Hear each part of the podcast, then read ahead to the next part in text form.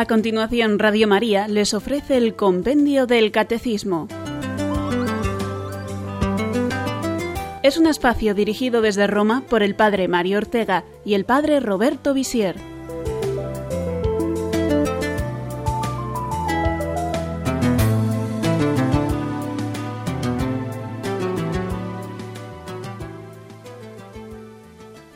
Un saludo a todos nuestros oyentes. Bienvenidos seáis todos a una edición más de nuestro programa Compendio del Catecismo. Al micrófono hoy y durante toda esta semana vuestro amigo Mario Ortega. Se cuenta de dos importantes hombres de ciencia que en la Inglaterra de principios del siglo XX solían pasear juntos todas las tardes y hablar de cuestiones difíciles del saber humano. Todos los veían pasar, ataviados elegantemente, con sus altos sombreros de copa y su bastón. Se decidieron un día subir a una barca y pedirle al barquero que les diera un paseo por el lago. Las aguas estaban calmadas y aquel paseo en barca realmente apetecía. Mientras el barquero remaba apaciblemente, ellos continuaban con su particular conversación. Muy interesante la nueva teoría cuántica, ¿verdad, querido colega? Mucho, estimado amigo. El mundo avanzará tanto con estos descubrimientos. Señor barquero, ¿sabe usted algo de la teoría cuántica? Y el pobre barquero, encogiéndose de hombros, contestó Pues no, señores, nunca he oído hablar de eso. Vaya, le respondieron, pues ha perdido usted media vida. ¿Y de los nuevos descubrimientos de la quimio osmótica, sabe usted algo? Pues la verdad es que no. Apenas estuve un par de años en la escuela. Oh, querido amigo, pues no sabe usted lo que se ha perdido. Ha perdido usted media vida. le espetaron de nuevo entre irónicas risas. Así iba pasando la tarde, y el barquero cada vez más harto de que le repitieran eso de que, por ser ignorante de tanta ciencia, había perdido media vida. En esto se levantó una tempestad y el viento iba zarandeando la barca más y más, hasta que finalmente la pequeña embarcación se hundió y los tres hombres terminaron en el agua. Señores profesores, ¿saben ustedes nadar? les dijo el barquero. No, respondieron ellos. Pues sepan ustedes que han perdido la vida entera.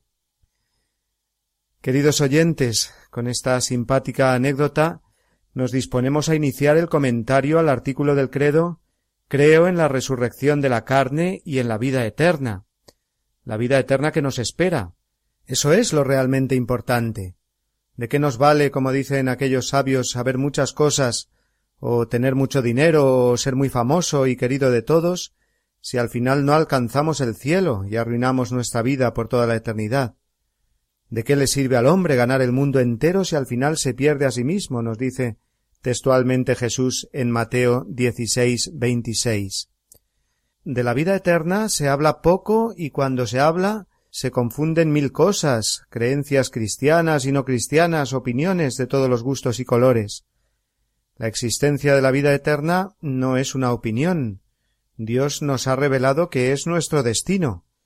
Por eso es necesario que un católico esté bien formado, con la enseñanza del Evangelio y la doctrina de la Iglesia muy clara, en estos temas que tradicionalmente se han denominado novísimos, que significan las últimas realidades, del mundo y del hombre, la muerte, el juicio, la resurrección, el purgatorio y la retribución eterna de cielo o infierno.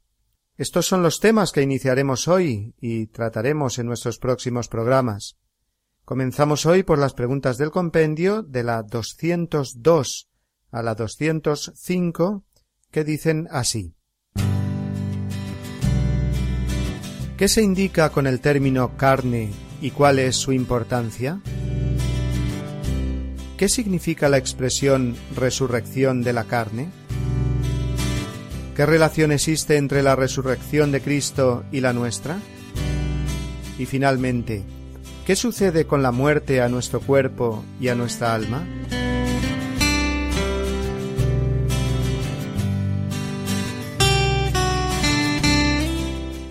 Creo en la resurrección de la carne, dice el credo apostólico, mientras que el credo niceno, el largo, dice creo en la resurrección de los muertos. Es lo mismo, obviamente, y sabiendo bien lo que significa el término carne, se comprenderá el alcance tan personal y único de la doctrina cristiana sobre la resurrección y sobre la vida eterna. Escuchemos a continuación la respuesta a la pregunta 202. ¿Qué se indica con el término carne y cuál es su importancia? El término carne designa al hombre en su condición de debilidad y mortalidad. La carne es soporte de la salvación. En efecto, creemos en Dios, que es el creador de la carne. Creemos en el Verbo hecho carne para rescatar la carne. Creemos en la resurrección de la carne, perfección de la creación y de la redención de la carne.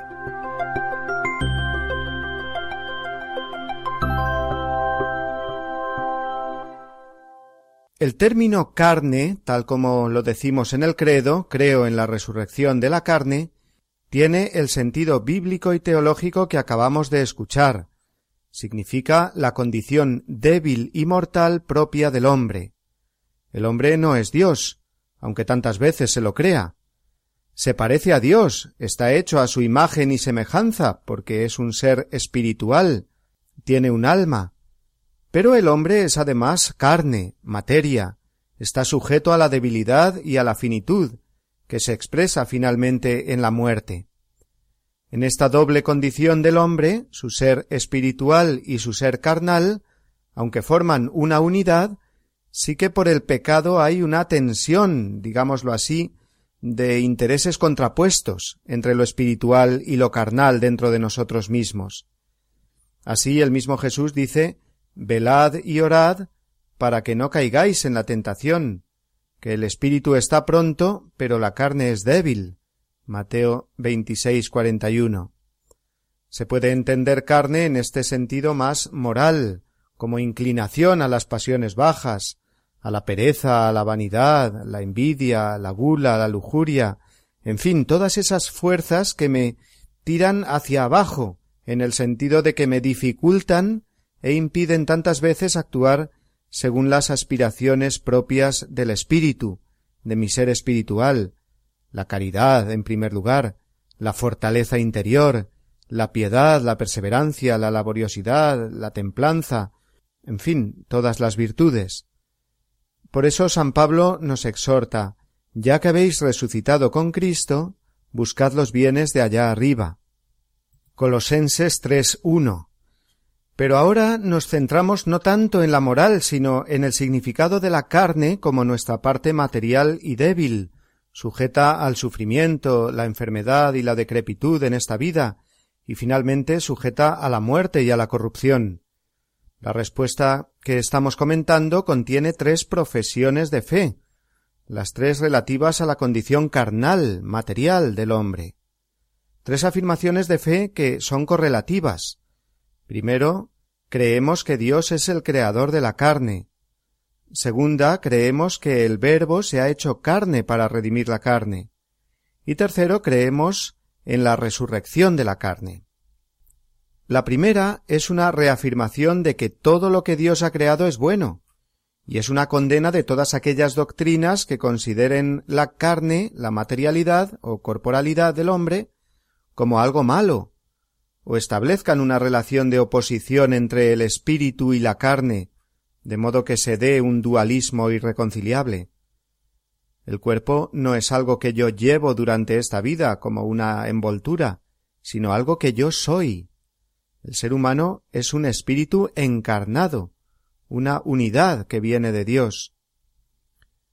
Expresiones como aquella de Santa Teresa el cuerpo es la cárcel del alma hay que entenderlas bien, según lo que decíamos antes, que hay una debilidad moral en nuestra naturaleza herida por el pecado, una tendencia continua y desordenada hacia mi parte más material, que me dificulta tanto el hacer el bien, alcanzar las virtudes. Pero nunca debemos considerar el cuerpo, la carne, como algo malo o poco importante, porque Dios la ha creado. Y más aún, decíamos en la segunda afirmación que hemos hecho, el Verbo se ha hecho carne. Como el pecado ha establecido esa tensión y confrontación entre la parte espiritual y la parte corporal del hombre, La redención del hombre carnal precisamente se ha realizado mediante el Verbo que se ha hecho carne. Y al asumir en sí mismo nuestra naturaleza carnal, la redime y la eleva al orden de la gracia.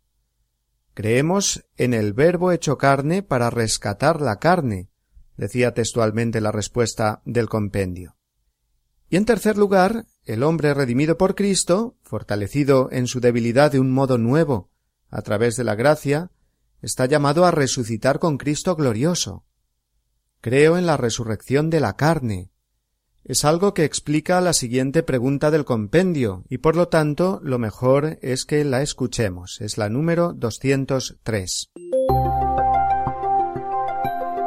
¿Qué significa la expresión resurrección de la carne?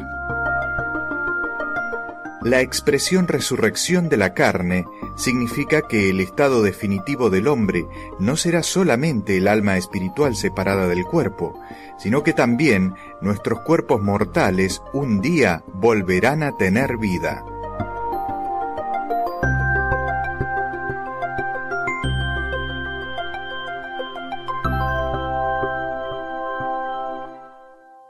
Esa carne creada por Dios y redimida por Cristo el Verbo hecho carne, está llamada a resucitar con él un día.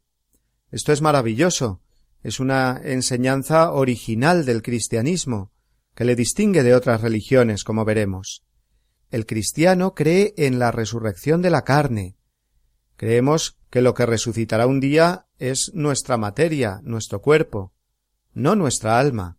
El alma no puede resucitar porque no muere. Ojo, nuestra alma en el momento de la muerte se presenta ante Dios. Nuestra alma no muere, es inmortal.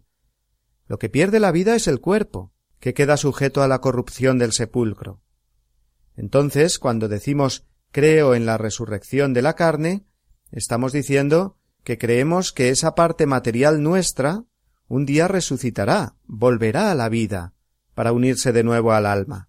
Y por eso esa materia volverá a ser mi cuerpo, un cuerpo glorioso. Mucha atención porque tendemos a imaginarnos la vida eterna en un orden puramente espiritual, como si nuestra realidad corporal fuera esa cáscara que abandonaremos definitivamente aquí. La abandonaremos en el momento de la muerte, sí, pero provisionalmente, porque es un cuerpo que está llamado a resucitar, a recobrar vida, uniéndose de nuevo y definitivamente, como decíamos, al alma. Y esta es la gran novedad del cristianismo en cuanto a nuestro futuro definitivo se refiere. Todas las religiones, en su intento de relacionarse con Dios, también como consecuencia intentan dar explicación a la vida humana más allá de la muerte. Unas religiones conciben la vida eterna como algo puramente espiritual. Otras hablan de la transmigración de las almas a otros cuerpos en esta vida, la conocida como reencarnación. Esto es absolutamente contrario al cristianismo, que afirma claramente la resurrección de la carne, de mi cuerpo. Igual que Cristo resucitó con un cuerpo glorioso, así también nosotros, habiendo sido injertados místicamente en él, como miembros de su cuerpo místico, nuestro cuerpo resucitará un día, para unirse de nuevo al alma. Pero de todo esto continuaremos hablando en unos minutos porque ha llegado ahora el momento de hacer una breve pausa musical.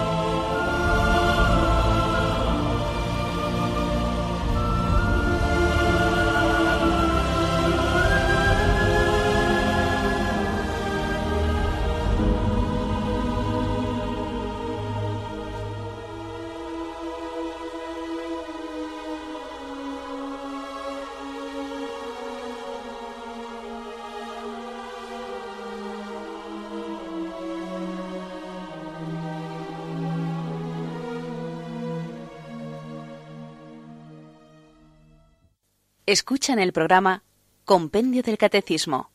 Hace algunos años escuché que se había hecho una encuesta entre los católicos sobre el credo, sobre cuál era la verdad contenida en él que menos se creía o que más dudas generaba. Y era justamente esta que estamos comentando hoy. Creo en la resurrección de la carne. Aquella encuesta no revelaba ninguna cosa nueva, porque esto ya ocurría aun en tiempo de los apóstoles, como nos dice el Catecismo Mayor en el número 996, leo literalmente, desde el principio, la fe cristiana en la resurrección ha encontrado incomprensiones y oposiciones. San Pablo mismo experimentó este rechazo cuando predicó la resurrección de la carne entre los griegos. Al oír la resurrección de los muertos, leemos en Hechos 17, 32, unos se burlaron y otros dijeron Sobre esto ya te oiremos otra vez. Hasta aquí San Pablo.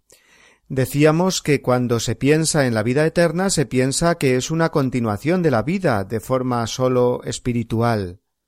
Esta es una dificultad que se ha encontrado siempre en la predicación del Evangelio. San Agustín, por ejemplo, decía en el siglo IV En ningún punto la fe cristiana encuentra más contradicción que en la resurrección de la carne. Es un misterio que nos cuesta creer en él, porque en definitiva nos falta fe, más fe en lo que sostiene ante todo y sobre todo nuestra fe, que es la resurrección de Jesucristo. Por eso ya San Pablo dedicó todo el capítulo quince de Primera Corintios a hablar de la resurrección de los muertos, declarando Si se predica que Cristo ha resucitado de entre los muertos, ¿cómo andan diciendo algunos de vosotros que no hay resurrección de los muertos? Si no hay resurrección de los muertos, tampoco Cristo resucitó. Y si no resucitó Cristo, vana es nuestra predicación y vana es nuestra fe. Pero no, Cristo resucitó de entre los muertos como primicia de los que murieron. Son los versículos doce y siguientes de Primera Corintios quince, como hemos dicho. Y esta es la clave para entender correctamente la fe en la resurrección futura de nuestro cuerpo, contemplar a Cristo resucitado, porque es la prueba y la garantía de que hay resurrección y de que nosotros estamos destinados a ella.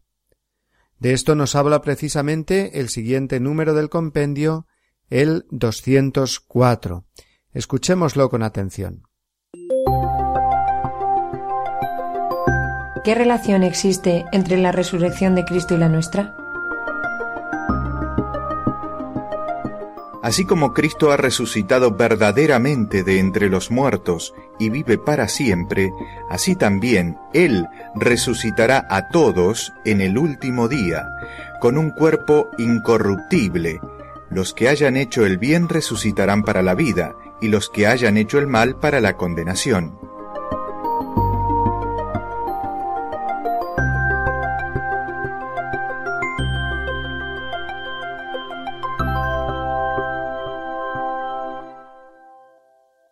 La resurrección de los muertos fue revelada progresivamente por Dios a lo largo de todo el Antiguo Testamento.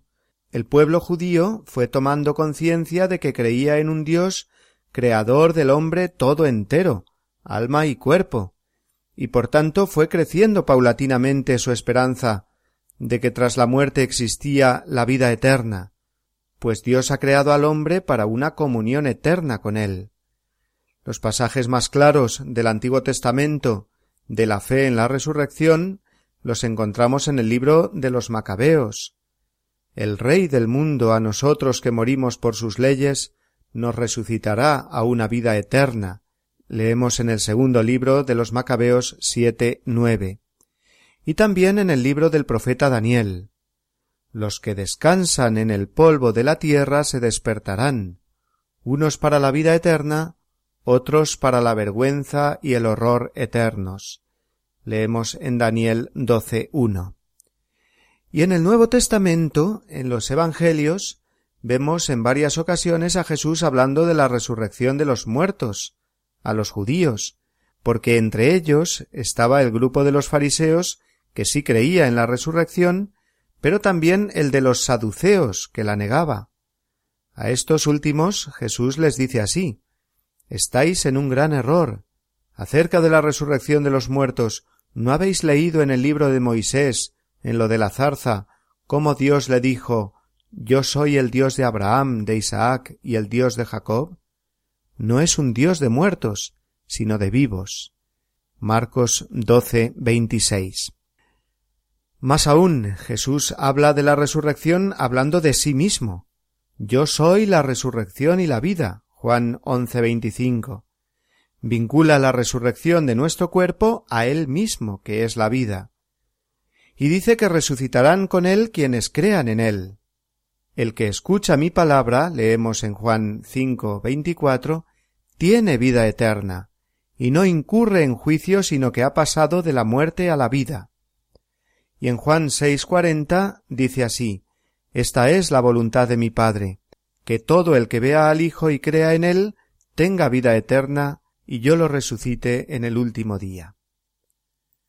Y Jesús profundiza más todavía. Dice que resucitarán quienes hayan comido su cuerpo y bebido su sangre, es decir, quienes reciben dignamente la comunión eucarística, ya que ahí nos estamos alimentando de Cristo resucitado anticipando ya en la Eucaristía la resurrección futura. El que come mi carne y bebe mi sangre tiene la vida eterna, y yo lo resucitaré en el último día. Juan 6, 54. Es lógico, si Jesús es la resurrección, sólo el que cree en él y se alimenta de él podrá resucitar con él. Y quien no come y bebe el cuerpo y la sangre del Hijo del hombre, dice Jesús, no puede tener vida en él. Siempre encontramos este discurso en el capítulo seis del Evangelio de Juan. Por eso decimos que la Eucaristía es prenda de vida eterna, prenda en el sentido de señal, de garantía. La Eucaristía es en realidad una irrupción de la vida eterna ya en nuestra vida mortal, terrena. Es Cristo resucitado el que está en el sagrario, es su cuerpo glorioso el que recibimos en la comunión. Luego, quien recibe la comunión está recibiendo ya vida eterna en esta vida. Siempre que la reciba dignamente, claro está, porque si no, es todo lo contrario, como declara San Pablo. Quien come el cuerpo de Cristo sin darle valor, indignamente, come y bebe su propia condena. Se lee en Primera Corintios once veintinueve. Pero también aquí, en cualquier caso, se subraya esa conexión fundamental que hay entre la Eucaristía y la resurrección, la vida eterna. Por tanto, eh, si creemos realmente a Jesucristo, creeremos en la resurrección de los muertos. No puede haber una fe cristiana auténtica si no se acepta la resurrección de la carne, o se entiende la vida eterna sólo como la vida del alma, como algo puramente espiritual. O como decíamos antes, si se aceptan doctrinas como la reencarnación u otras semejantes, que son absolutamente incompatibles con el cristianismo, porque son cosas completamente opuestas. Si hay alguno que se dice cristiano y acepta la idea de la reencarnación, significa no ya sólo que no sigue el Evangelio, que nos habla tan claramente de la resurrección y para nada de la reencarnación, sino que además no cree verdaderamente que es hijo de Dios, porque la creencia en la reencarnación significa que el cuerpo no es en realidad algo mío. Luego, no hay persona humana de la que se pueda decir este es mi hijo. Si como creen los reencarnacionistas, el alma Juan va a estar en el cuerpo Pepe en otra vida, eh, ¿quién es Juan y quién es Pepe? Es un contrasentido. No hay entonces persona única e irrepetible. La reencarnación, si lo pensamos bien, es algo horrible, porque significa que yo dejaría de ser yo propiamente. Se da una unidad intrínseca entre el cuerpo y el alma. No es el cuerpo eh, como la tapa del móvil, que la cambio y ahora parece otro, pero es el mismo, sino que mi cuerpo es también mi yo. Esto es absolutamente fundamental que lo tengamos claro, porque si no, no sólo estamos negando el cimiento propio de nuestra fe, que es la resurrección de Cristo, sino también estaríamos negando o malentendiendo nuestro propio ser. Y además, ahora que estamos ya llegando al final del credo en nuestros programas, conviene recordar una vez más que todas las verdades de la fe contenidas en el credo están unidas entre sí. Forman, como decíamos en un ejemplo de los primeros programas, como un castillo de naipes, que si quitas uno, todo el castillo se derrumba. Si no creemos firmemente que los muertos resucitan, y lo tomamos como algo simbólico y secundario, toda nuestra fe se derrumba totalmente. La liturgia de la Iglesia, en sus oraciones y gestos, expresa maravillosamente la fe de la Iglesia. Así, en la liturgia de las exequias, los funerales, vemos cómo el ministro sagrado inciensa el cuerpo del difunto, y lo rocía con agua bendita. Son signos que expresan esa reverencia por un cuerpo que resucitará, que está muerto, que se corromperá, pero que tiene esa sacralidad de haber sido un cuerpo en el que la persona recibió los sacramentos, y un cuerpo que a su vez está llamado un día a revestirse de gloria. Pero volvamos a la relación entre la resurrección de Cristo y la nuestra nosotros resucitaremos con Él como Él y por Él. De manera que toda la vida cristiana se puede definir como una participación en la muerte y resurrección de Cristo. Como enseña San Pablo, sepultados con Él en el bautismo, con Él también habéis resucitado. Colosenses 2.12. Resucitaremos con Él, por tanto, porque somos miembros de su cuerpo místico. Segundo, resucitaremos como Él, es decir, con un cuerpo glorioso como el suyo. Por eso tenemos ese respeto al cuerpo, a la carne que somos y que será glorificada un día. Con las palabras de nuevo de San Pablo, el cuerpo es para el Señor y el Señor para el cuerpo. Y Dios, que resucitó al Señor, nos resucitará también a nosotros mediante su poder. ¿No sabéis que vuestros cuerpos son miembros de Cristo? No os pertenecéis. Glorificad, por tanto, a Dios en vuestro cuerpo. Estos versículos son de Primera Corintios 6, 13 y siguientes. Y tercero, seremos resucitados por Él, porque la resurrección de nuestros cuerpos tendrá lugar cuando Jesucristo vuelva, al final de los tiempos y acompañado de sus ángeles, revestido de gloria y de poder, dirija su voz a todos los muertos con la misma autoridad con la que le dijo a su amigo Lázaro, sal fuera, o a aquella niña, hija del jefe de la sinagoga, Niña, contigo hablo, levántate. Nos dice también la respuesta que estamos comentando que todos resucitarán, todos los muertos. Los que hayan hecho el bien resucitarán para la vida, y los que hayan hecho el mal para la condenación. Así leemos textualmente en Juan 5, 29. Hablaremos en programas sucesivos del juicio de Dios, el juicio particular y el juicio final, abundando más en lo que comentamos hace ya no pocas semanas cuando tratábamos el artículo del credo desde allí ha de venir a juzgar a los vivos y a los muertos. Finalmente, y antes de dar paso a una nueva pausa, diremos con el número mil del Catecismo Mayor, fácil de recordar, el número mil exactamente, que el cómo será la resurrección de los muertos sobrepasa nuestra imaginación y nuestro entendimiento, dice el Catecismo. No es accesible más que en la fe. Y es que muchos pueden pensar ¿Cómo será la resurrección si un cuerpo se corrompe y finalmente desaparece. Y no digamos nada si se le somete a la cremación y sólo quedan las cenizas. Bueno, sabemos bien que la materia va cambiando. Nuestro propio cuerpo que ahora tenemos no es el conjunto de células que formaban nuestro cuerpo cuando teníamos dos años de edad.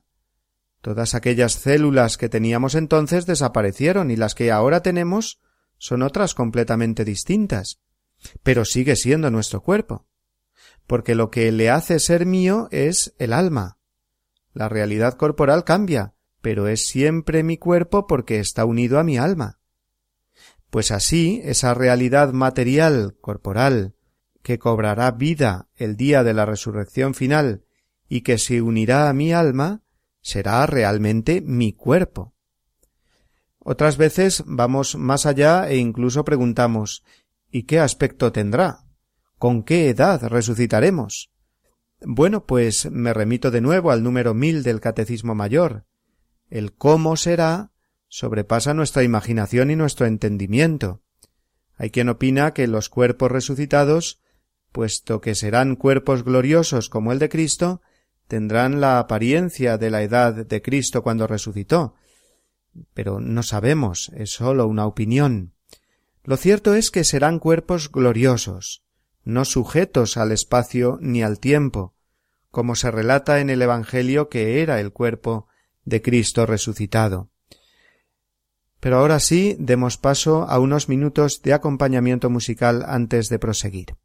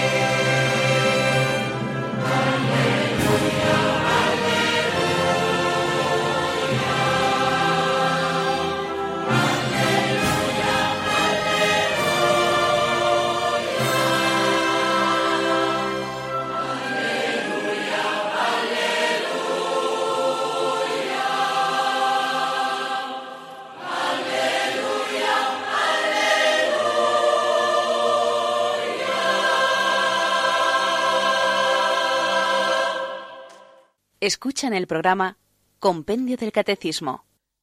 La siguiente pregunta del compendio nos habla de la realidad de la muerte. Ante la muerte, dice el Concilio Vaticano II, el enigma de la condición humana alcanza su culmen. Gaudium et Spes número 18. Escuchemos a continuación la siguiente pregunta del compendio, la número 205. ¿Qué sucede con la muerte a nuestro cuerpo y a nuestra alma? Con la muerte, que es separación del alma y del cuerpo, éste cae en la corrupción, mientras el alma, que es inmortal, va al encuentro del juicio de Dios y espera volverse a unir al cuerpo cuando éste resurja transformado en la segunda venida del Señor comprender cómo tendrá lugar la resurrección sobrepasa la posibilidad de nuestra imaginación y entendimiento.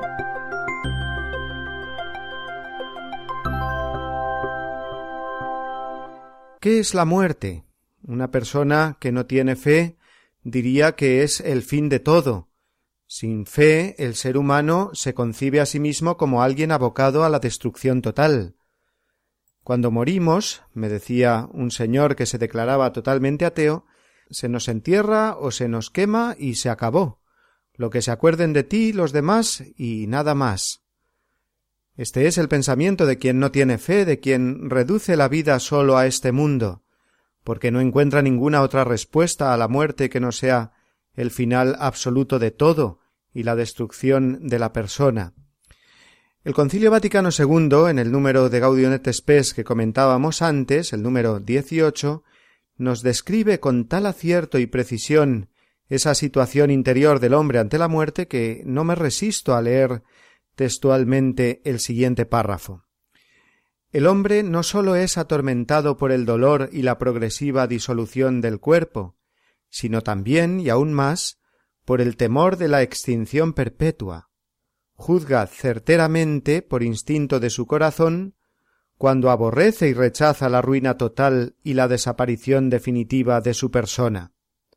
La semilla de eternidad que lleva en sí, al ser irreductible a la sola materia, se revela contra la muerte.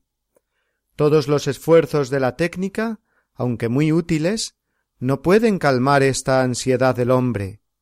La prolongación de la longevidad biológica no puede satisfacer ese deseo de vida ulterior que ineluctablemente está arraigado en su corazón. Fin de cita.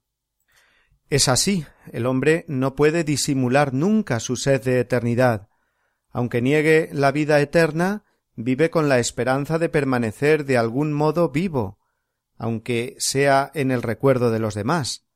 Así vemos cómo personajes históricos ateos han querido ser inmortalizados en grandes estatuas, por ejemplo, que intentan representar a esa persona plena de vida y de poder.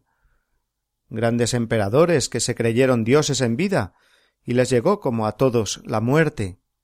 Dictadores que han mandado hacer gigantescas imágenes suyas y ponerlas en medio de las ciudades para que después caigan esos regímenes y las estatuas eh, también caigan.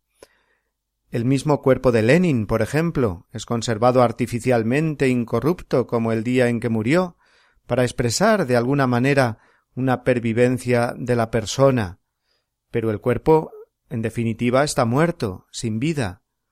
Ante la muerte no hay poder humano que valga, ni medicina o tecnología que nos libre de ella. Los sacerdotes que acudimos tan a menudo a casas y hospitales para rezar ante el cadáver de alguien que ha fallecido, he de decir que nunca nos deja de impresionar la muerte, siempre te hace pensar ¿dónde está ahora esta persona? su sonrisa, su inteligencia, su modo de ser, su capacidad de amar. ¿Cómo es posible que eso haya desaparecido en un instante, en un segundo? Si esta es la muerte, ¿qué es entonces la vida? ¿Y qué sentido tiene vivir? En la respuesta del compendio hemos escuchado que la muerte es la separación del alma y del cuerpo. El alma se presenta en el momento de la muerte ante Dios para ser juzgada y el cuerpo queda sujeto a la corrupción, a la espera de la resurrección de la carne, como comentábamos anteriormente. La muerte, con esa separación desgarradora de lo que Dios Creador quiso que siempre permaneciese unido en el hombre, el cuerpo y el alma, la muerte, digo, es fruto del pecado original. La revelación nos dice que Dios creó al hombre de modo que, llegado el fin de su vida terrena, pasase al estado de contemplación de Dios por toda la eternidad, sin producirse separación del alma y del cuerpo. Pero la irrupción del pecado en el mundo, según vimos en los primeros programas del credo, llevó consigo la pérdida de ese don preternatural, la inmortalidad. Y desde entonces la muerte es el gran temor del hombre. Pero la fe en Cristo es la que viene a iluminar el drama de la muerte.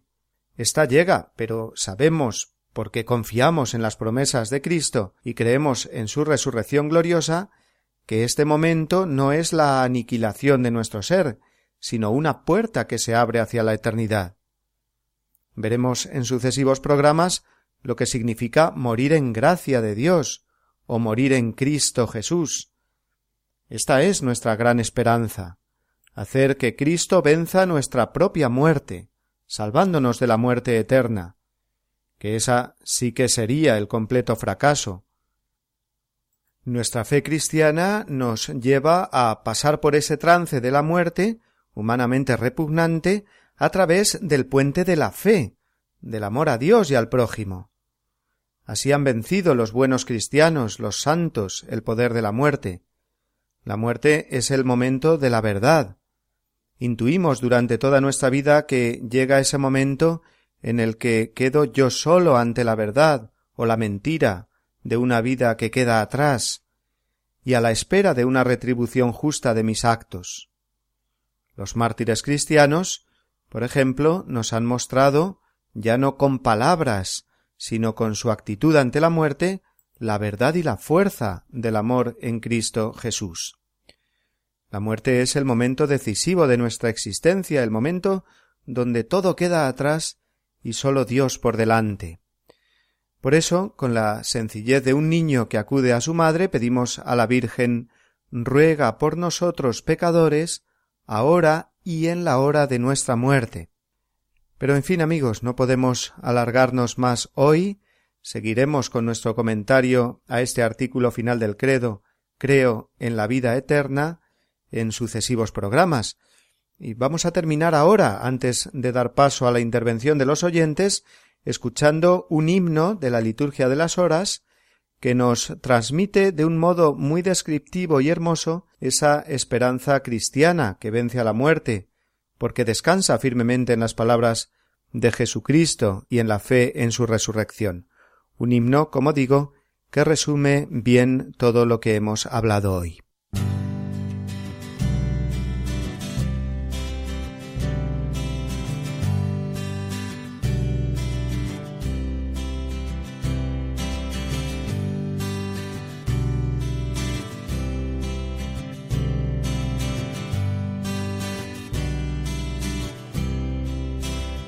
Cuando la muerte sea vencida y estemos libres en el reino, cuando la nueva tierra nazca en la gloria del nuevo cielo, cuando tengamos la alegría con un seguro entendimiento y el aire sea como una luz para las almas y los cuerpos, entonces, sólo entonces estaremos contentos.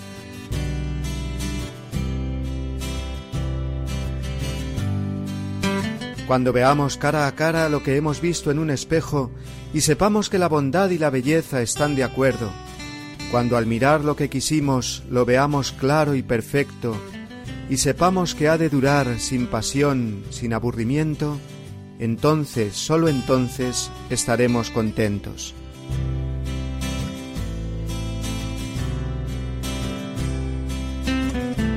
Cuando vivamos en la plena satisfacción de los deseos, cuando el Rey nos ame y nos mire para que nosotros le amemos, y podamos hablar con Él sin palabras, cuando gocemos de la compañía feliz de los que aquí tuvimos lejos, entonces, sólo entonces estaremos contentos.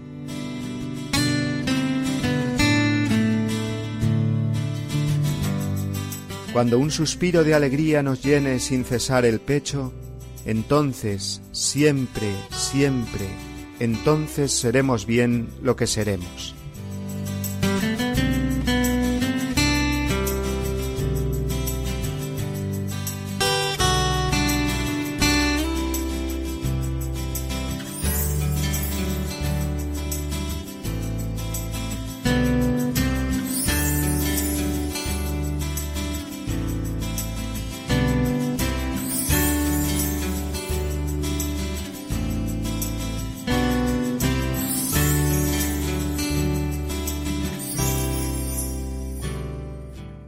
Para participar en directo, 91 153 8550. 91 153 8550.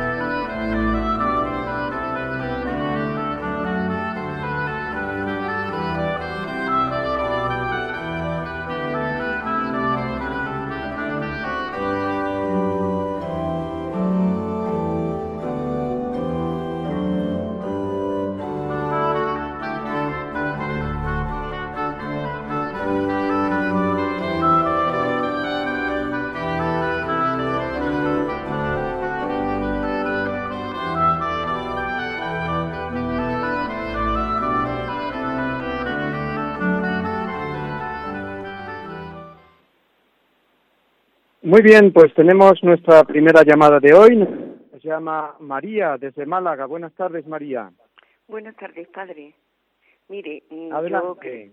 yo sí creo firmemente en lo que dijo Jesús, eh, tanto lo que conozco como con, pues parte que no pudiera por ignorancia mm, conocer. Eh, Tengo fe en eso, gracias a Dios. Mm, verá, le voy a hacer una pregunta que es la siguiente. Digo ante tanto ante antes digo eso porque parece que, que yo dudara, pero verá. No, no, tranquila. Cuando el cuerpo cuando el cuerpo eh, mm, pues quien tenga la gracia bendita de, de ir al cielo, al paraíso, ¿no? Como queramos decir. Eh, mm, entonces el cuerpo es el mismo que hemos tenido aquí, pensamos. Eh, pero ese cuerpo, bueno, no hay pero, ese cuerpo pues mm, tendrá sus manos, sus pies, ojos, nuestros sentidos. Entonces, si la ciencia piensa que mm, lo creado, lo que ahora es material, pues que va a desaparecer o que se gastará se, eh, por medio de los siglos como son los planetas que tendrán su fin y todo eso no entonces mm, que eso para mí no me eh, no me importa porque Dios sabrá lo que hace con nosotros. Entonces mm, por otra parte pienso que es que claro si tenemos nuestros pies para andar todo será algo parecido a a lo que es eh, la, la tierra, ¿no? Los valles, el campo, andamos, miramos al cielo, qué bonito, sino que será como en, en otra parte, pero es que tenemos que utilizar esos piececitos, las manos, mirarnos, entonces mm, necesitaremos, o bueno, no sé si decir necesitaremos, porque es tan, también tan misterioso por otra parte, mm, pues muy bien, María, sí, le, he entendido, le he entendido y la misma formulación de la pregunta, pues usted misma da a entender, será así, será así. Eh, San Pablo nos responde diciendo, ni el ojo vio ni el oído oyó lo que Dios tiene preparado para el hombre, para los que le aman, dice textualmente. No nos lo podremos imaginar, no nos lo podemos imaginar, es otra dimensión, es la dimensión de la eternidad. Aunque eh, ciertamente tenemos, eh, contemplamos el, cuerpo resucitado de Cristo, según leemos en el Evangelio, y vemos que es un cuerpo glorioso, pero cuerpo al fin y al cabo, que come y bebe con sus eh, discípulos para mostrarles que es verdadero cuerpo, aunque tenga esas propiedades gloriosas que escapan a nuestro entender y que escapan también a todo lo que la ciencia pueda decir, porque la ciencia eh, tiene su campo de, de, acción, vamos, su, se dedica a lo que es la materia en sí. Pero cuando esa materia sea transformada, cuando se trata de un cuerpo glorioso, cuando no esté ordenadas ni del tiempo, ni del espacio, ni a las leyes de la naturaleza tal como las entendemos hoy, pues hasta ahí no llega la ciencia. Ahí eh, pues es una verdad de fe que, como hemos dicho y como continuaremos viendo mañana, escapa a nuestro entendimiento, es una verdad de fe que, creemos, aunque no lo entendamos. ¿Eh? Y la Biblia misma nos habla de cielos nuevos, cielos nuevos y tierra nueva, pero al fin y al cabo de cielos y de tierra. Es decir, que sí que también podemos imaginarnos, como usted decía, esos paisajes y esas bellezas de la naturaleza, pues elevadas, digamos, pues a la enésima potencia, ¿no? A, una, a un nivel de, de alegría, de gozo, de bien, de belleza, pues mucho mayor, infinito al fin y al cabo, porque será esa gloria de Dios la que brille y solo la gloria de Dios. Nos llama ahora Arancha desde Segovia. Buenas tardes. Sí, buenas tardes. Pues mi consulta es algo similar a la anterior, porque a mí siempre me ha, me ha costado un poco lo de creer en la resurrección de, de la carne, porque cuando esa, ese cuerpo a veces es imperfecto, pongamos una persona ciega, una persona que le falta un brazo, pues yo me preguntaba, ¿y en la otra vida esa persona seguirá sin ese brazo que le falta? No, pues muy bien, ¿no? Viene muy bien, Arancha, le agradezco la pregunta, igual que a María anteriormente, porque son cosas que ciertamente nos ayudan a pensar y, y alimentan, no voy a decir nuestra curiosidad, pero sí nuestro deseo de contemplar más las cosas desde la fe y de, y de desear más eso que la fe nos promete, que Jesucristo nos ha prometido.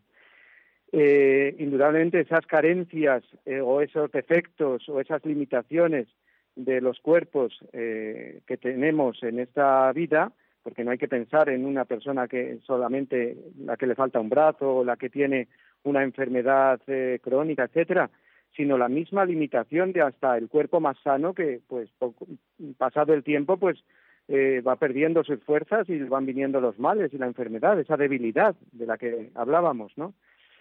En el cielo eso no será así. El cuerpo glorioso, pues, eh, vive para siempre.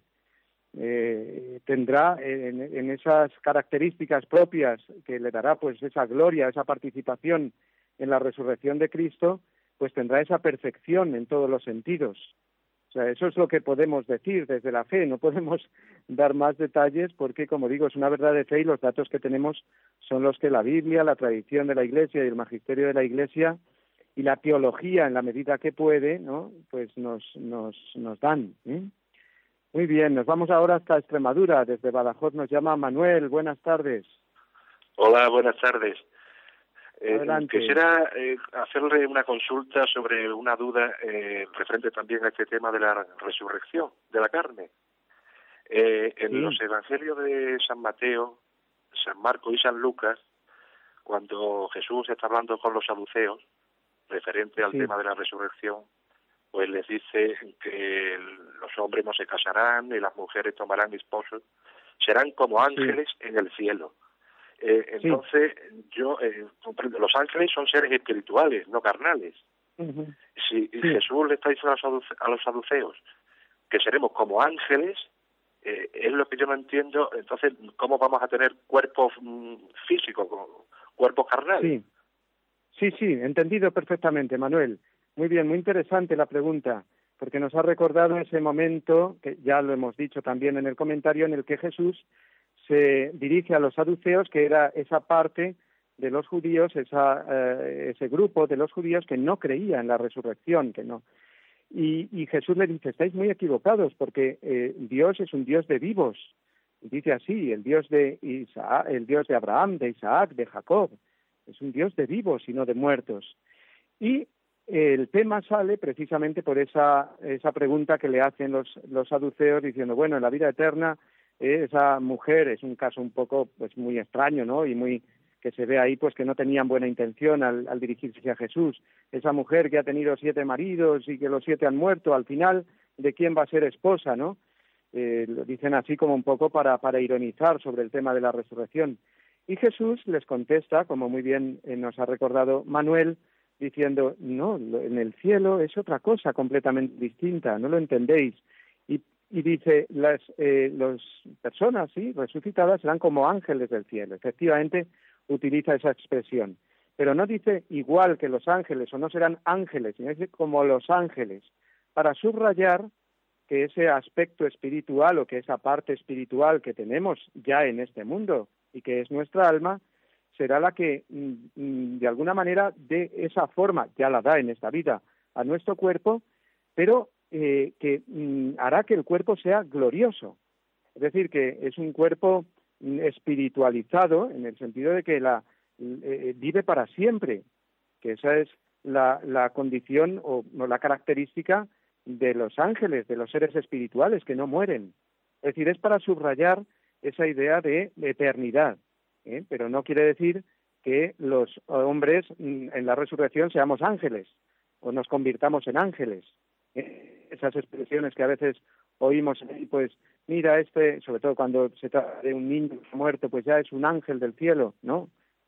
Es una persona humana, sigue siendo un niño y será así en el en la vida eterna eh, seremos, pues seguiremos teniendo eso, nuestra naturaleza humana, nuestro cuerpo glorificado.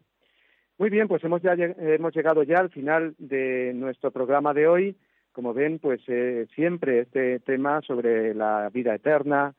Eh, mañana seguiremos hablando pues, de la muerte, del juicio particular, del juicio final, después del cielo, del infierno, del purgatorio, en fin, todos los temas relacionados con la vida eterna y que incluye ese último artículo del credo, repito, estamos ya en el, al final del credo, cuando decimos creo en la vida eterna. Ahí nos situamos esta semana, si Dios quiere, terminaremos ya con la parte del compendio referida al credo.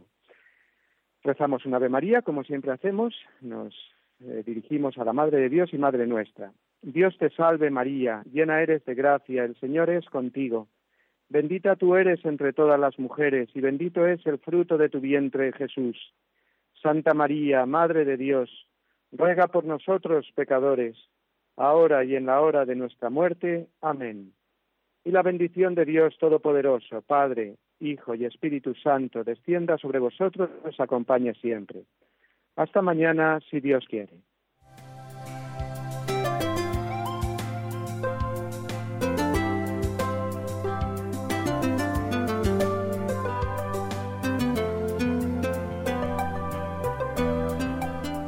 Así concluye en Radio María el Compendio del Catecismo. Es un espacio dirigido desde Roma por el Padre Mario Ortega y el Padre Roberto Visier.